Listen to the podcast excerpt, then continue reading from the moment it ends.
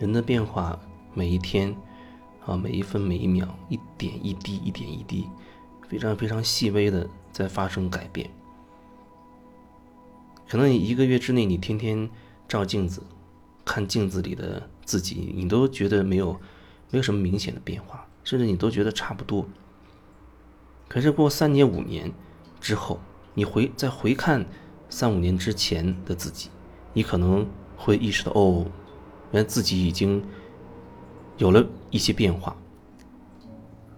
甚至你可能会觉得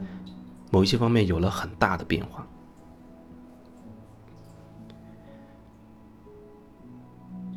基本上，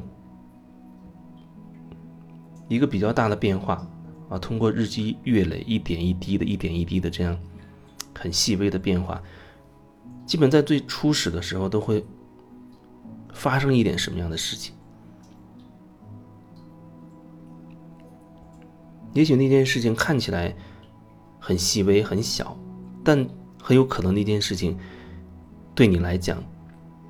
烙印是比较深刻的。它会有一个痕迹在里面，然后就好像你你这一杯清水，只要滴那么一小滴墨汁墨水进去，你会发现慢慢慢慢的整个一杯水都会变浑浊。那个样的事件就好像滴的那一小滴墨水一样，它只要那么一小滴就够了，剩下的会随着你自己经历。啊，你遇到的各种事情，会自然而然的、慢慢的发酵、发酵，不断不断的壮大，然后壮大到形成了你某种固化的模式、固化的性格等等。也许有一天你回头看，你会忽然会很很震撼，觉得哎，我怎么会变成这个样子？有时候我看镜子里的自己，我也在想，这到底是谁呢？甚至有一种很。很陌生的感觉，你会觉得，我会觉得，那镜子里的人不是我，或者说很很大一部分可能都不是我。那样的样子，那样的神情，甚至有时候我会觉得听到我自己所说的话，那个声音，好像都有一部分，那并不是来自于我自己的那种感觉。基本上每个人从小到大，特别是从在很小的时候，都会发生一点事情，都会发生一点事情。至少我遇到的几乎每一个人在小时候都会发生一些事情，看起来好像很不起眼，甚至家长都会觉得那没什么大不了的。但是你不知道，就是那一丁点儿事情，对于那个孩子来说，却造成了很大的一个影响。那细微的一瞬间，可能就植入了一些信念，就像种下了一粒种子一样。剩下的，你就等着它慢慢的开花结果吧。到后来，当你发现自己已经成为某种个性的人的时候，如果你有足够的觉察，你可能会发现，我怎么会变成这样？或许你慢慢会想起一些什么。就像在我小时候，也发生一些对我来讲烙印深刻的事情。后面我才知道，哦。那些事情，慢慢居然演变成了我另外的一种个性，不然我会觉得，好像我不该是这种这种性格。就像我觉得我的个性，很小的时候应该是，比如比较喜欢喜欢笑，啊，相对来讲还比较活泼的，也喜欢跟很多小朋友去玩的。但是慢慢慢慢的，随着一些事情的发生，发生变化，然后变得好像不知道什么时候变得害羞了、沉默了，害怕跟别人说话了，特别是跟陌生人，然后也害怕跟别人看别人的眼睛，或者被别人看见眼睛，然后在后面在上学的时候，就会发现很害怕被老师叫到提问题，也很害怕跟同学相处。如果那时候去做检查，估计就会说，哦，我是什么社交恐惧症之类的，那都是有可能。不然跟一些同学，特别是不是熟悉的同学，或者跟老师被老师教导，都会觉得瞬间头上就会出汗，不管是夏天还是冬天，就会觉得出汗，手心出汗，额头出汗，然后会变得变得脸红、心跳加快等等。然后那时候就会变成某种性格啊，在也许在大人眼中就会觉得哦，这个小孩是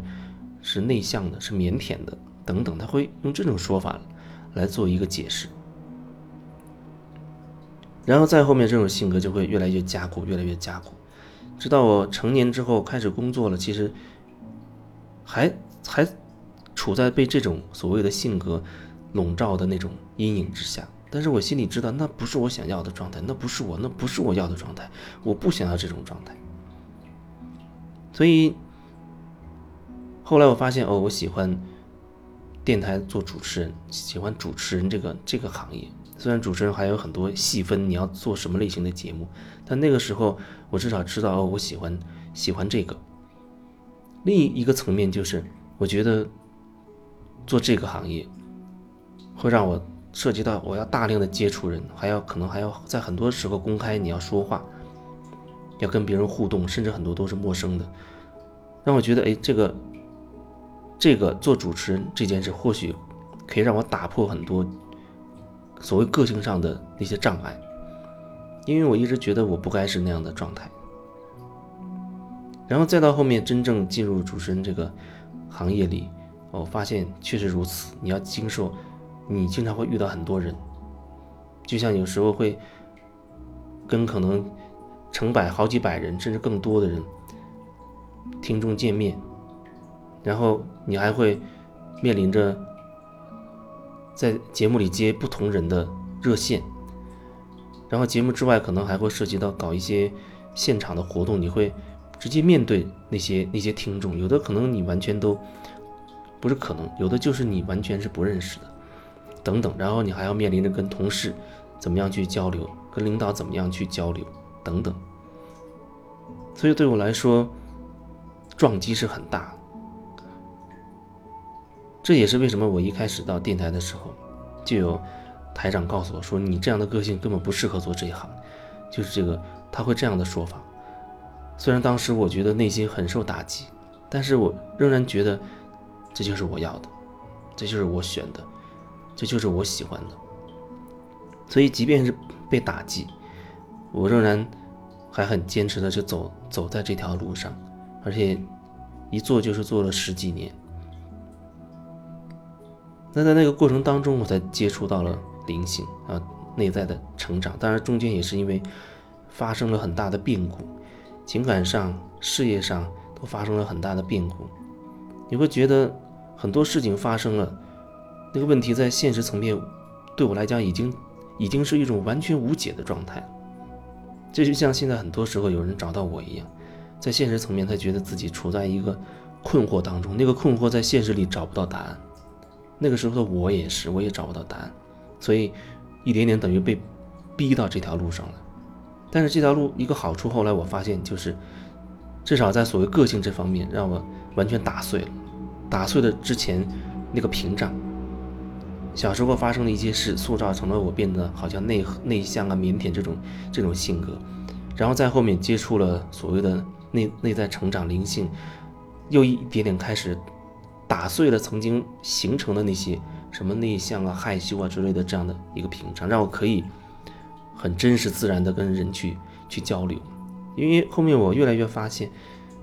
所谓的什么人际关系、跟人家交流，甚至什么公开说话。没有任何所谓的什么技巧啊，还要学习这个学习那个，啊，有人还觉得要呃积累一些什么词汇。越到后来，我越发现，其实最本质的一点就是，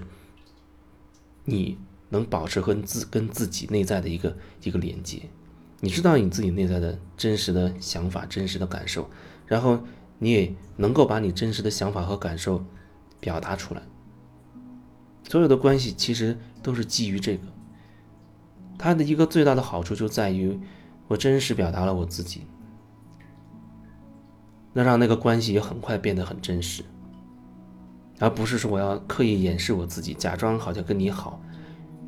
我真实的呈现的这个状态，有人喜欢他就靠近你，有人不喜欢他自然就远离你，都不会都不会涉及到所谓的筛选。因为我就一直呈现这种状态。那靠愿意靠近你的，他他自然都被你这种所谓的真实所吸引，因为他内在也有渴望，可以真实的与人相处，也有这一部分。那那些还不敢接受真实，不愿意面对真实，也不愿意面对自己内在的真实的那一些人，他很快就退去了。你可以说，哦，这就是吸引力法则，就是这样。所以，作为所谓的关系，对我来说，那就变简单了。我不需要去去戴个面具去。变成什么人，伪装成什么样子，好像一定要跟你套近乎或者怎么样，是什么感受是什么样，那就是什么样，很真实，这样反而会跟人拉近，一下子拉近了距离，因为我这没距离。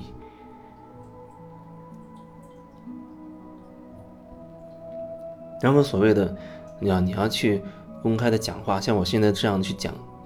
这样去呃录音分享之类的，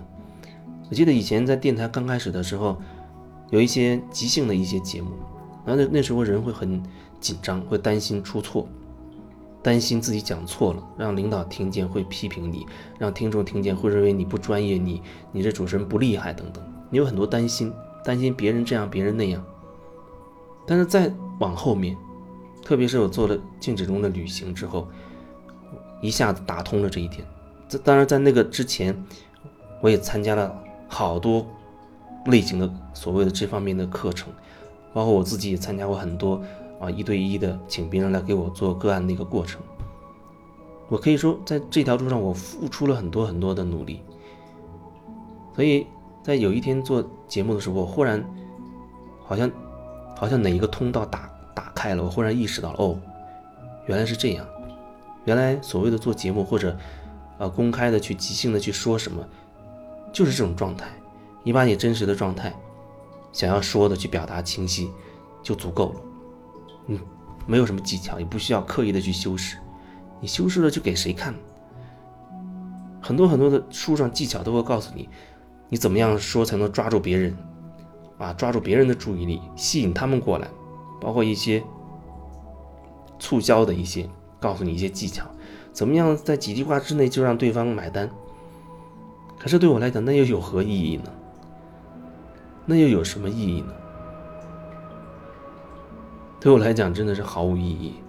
所以，真实反而让一切变得非常的简单明了，简单、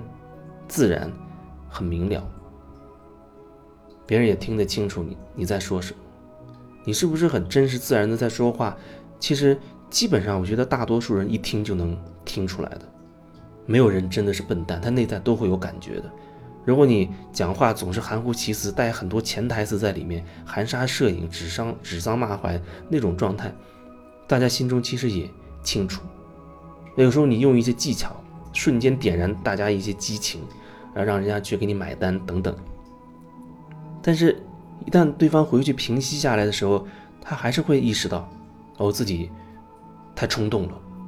所谓一时的上头，好像当时现场消费了、刷卡了。但是对于很多做销售的人来讲，他要的不就是这个效果吗？所以他要把刷卡机拿到现场去给你刷，而不会说让你等你回家好好去感受了之后再给你答复。那样的话，成交率恐怕，如果说在现场是百分之九十，如果等你回去再给他一个答复的话，或许就百分之五了，那就变得变得很小，变得很小。这东西市面上可能就叫做冲动消费。所以，如果你自己很稳定，你可以随时都经常可以跟自己保持内在的一个连接，你会知道很清晰自己要什么。就像你要去买一样东西，忽然那边有个大促销把你吸引过去了，也许你不太稳定的状态一下子就被吸引，然后那个又便宜，哎，或许以后还能有用处，反正可能也要用，你可能就买了一堆东西回来。也许那个东西你后面可能真的在用，但是你会发现那可能并不是你最佳选择。你唯一选择它的理由，或许就仅仅仅是便宜实惠，但是你说那东西，如果说去掉价格那个因素，或许你可能你会愿意买所谓质地更好的，那样你用起来可能更有感觉，更有一种享受享受的感觉。可是你为了图一个便宜，哎，这东西反正也能用，这样的一个思想，它可能会影响你生活好多好多的决定。就是差不多就行，也能用将就。那么你的整个人生，它慢慢的就是一种一种将就的状态。算了，就这样吧，大家都这样，反正也能用啊，又经济实惠。那你什么时候才可以享受生活呢？我说的享受，并不是说你一定要高消费，一定要什么都买贵的，我不是那个意思。我只是说，你会挑选你真正有感觉的、真正喜欢的。也许那并不一定多，就像对我来说，我一共就只有两双鞋，就只有两双鞋。或许这对很多人来讲已经不可思议了，但是我就只有两双鞋，我很喜欢的两双鞋。所以这跟你有多少钱，你是不是一定要买最贵的，啊才是最好的，没有任何关系。好坏只是一个标准。有人觉得哦贵就一定好，但是我觉得更重要的是，你认为你是不是最喜欢它？如果你认为这个东西它，你就觉得最合适，你对它最有感觉，或许它还是免费的，可是你就是喜欢。所以我要说的是，要对应你内在。真正喜爱、热爱、喜欢的那种感觉，而跟它本身的那个价格没有太多关联。也许你真正真正喜欢的不要钱，不会涉及到钱；也许他要，也许他可能相对会有点贵，这都没关系。但是你选中的东西，终究都是你最喜欢的。你每天看着它、使用它，你都会很享受，难道不是吗？那你为什么不让自己经常处在一种很享受生活的状态，而让自己时刻处在一种？我将就着过的这种状态，那又是为什么呢？